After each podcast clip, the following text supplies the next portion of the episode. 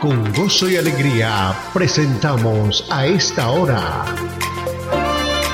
Momentos de Reflexión. A cargo del pastor Misael Ocampo Rivera. Bienvenidos a Momentos de Reflexión. Cordial saludo amigos, aquí estamos en la cita de todos los días agradeciendo al Señor por la oportunidad de reflexionar en su palabra. Salmo capítulo 33 versículo 10 hasta el 17. Y este tema toca acerca de las naciones que están frustradas o han sido frustradas, naciones frustradas. Dice la palabra, Jehová hace nulo el consejo de las naciones y frustra las maquinaciones de los pueblos. El consejo de Jehová permanecerá para siempre, los pensamientos de su corazón por todas las generaciones. Bienaventurada la nación cuyo Dios es Jehová, el pueblo que él escogió como heredad para sí. Desde los cielos miró Jehová y vio todos los hijos de los hombres. Desde el lugar de su morada miró sobre todos los moradores de la tierra. Él formó el corazón de todos ellos atento está a todas sus obras. El rey no se salva por la multitud del ejército, ni escapa el valiente por la mucha fuerza.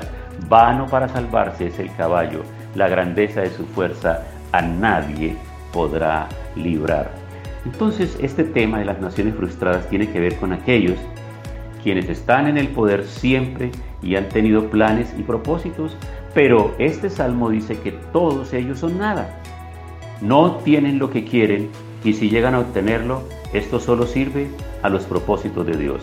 Así que las personas que trataron de frustrar la salvación a través de Jesús solo la promovieron.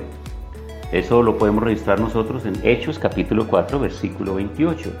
Dios lleva a cabo sus planes y estos no sufren alteraciones por el levantamiento y la caída de civilizaciones, de naciones o de poderes.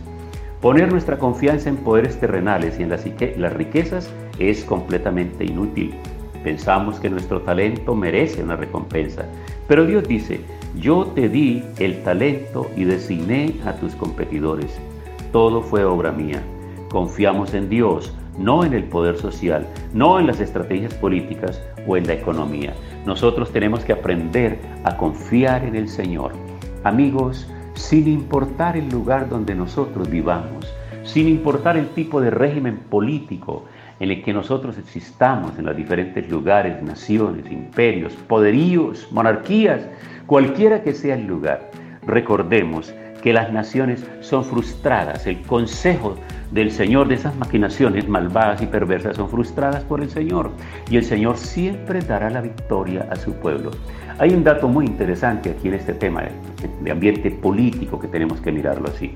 Si bien es cierto que nosotros estamos en en un determinado territorio, en un determinado lugar geográfico del mundo y por ende hay unas leyes que nos gobiernan y nos dirigen, existe un pueblo que es el pueblo de Dios universalmente establecido en muchas naciones.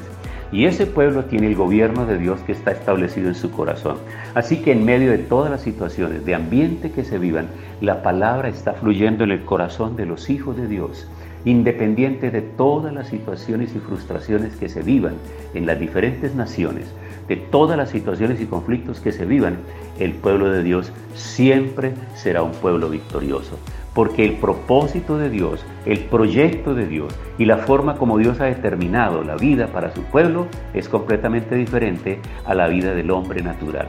El hombre natural no entiende estas palabras, pero el hombre espiritual capta y percibe el mensaje que yo pretendo darle en el día de hoy. Así que en cualquier lugar, esté usted en Europa, esté en Norteamérica, en Centroamérica, Suramérica, en cualquiera de los lugares donde usted pueda oír, esté en el Reino Unido, en cualquier lugar que usted escuche esta palabra, recuerde esto. Si bien es cierto que usted vive en un determinado territorio, país, lugar geográfico, su rey, su Señor, el poderoso, el altísimo, Dios de los ejércitos, está contigo, te bendecirá, te ayudará, te sacará adelante. Y así como el pueblo judío fue disperso por el mundo y por las naciones, y el Señor lo guardó y lo protegió en los diferentes lugares y en su tiempo, lo trajo y lo recogió y lo llevó a su tierra prometida, la tierra que le prometió a su padre Abraham. Y aquí hay un dato histórico poderoso, histórico, la historia del mundo lo reconoce así, y es que tenemos que recordar que en 1900 48. Israel fue recogido de las diferentes naciones, el pueblo como tal, y se constituyó como Estado en un solo día. Eso es algo insólito e histórico, pero Dios lo hizo. Y así el Señor en este momento está teniendo presente a sus hijos en los diferentes lugares del mundo, porque vendrá un momento cuando Él los recogerá a todos, los recogerá a todos, independiente de la nacionalidad, independiente del idioma, independiente del lugar donde viva él nos recogerá a todos nosotros y los consejos vanos, humanos, inútiles y contrarios a la palabra del Señor serán frustrados y nosotros nos levantaremos en victoria. Escucha bien esto que te digo en este día, porque así será, así lo declara la palabra del Señor. Bienaventurada la nación cuyo Dios es Jehová, el pueblo que Él escogió como heredad para sí. ¿Y sabéis cuál es ese pueblo? El pueblo de Dios. El pueblo de Dios. Y ese pueblo de Dios está esparcido por el mundo, en medio de los diferentes regímenes políticos, en medio de las diferentes circunstancias y situaciones. Ahí está el pueblo de Dios y Dios está con su pueblo.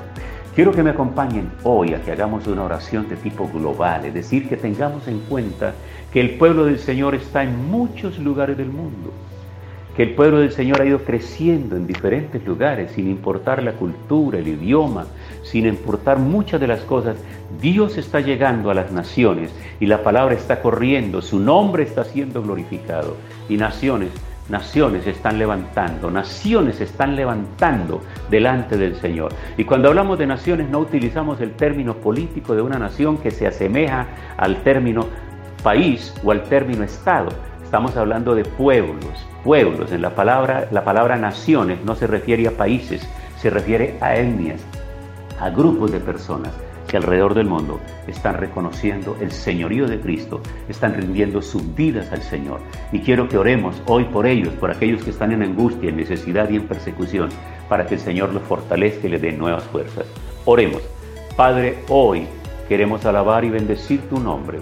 Tus hijos están alrededor del mundo, en diferentes lugares, y hoy levantamos unidos nuestra voz para clamar por ellos en los lugares donde se encuentren Tú sabes dónde están cada uno de ellos.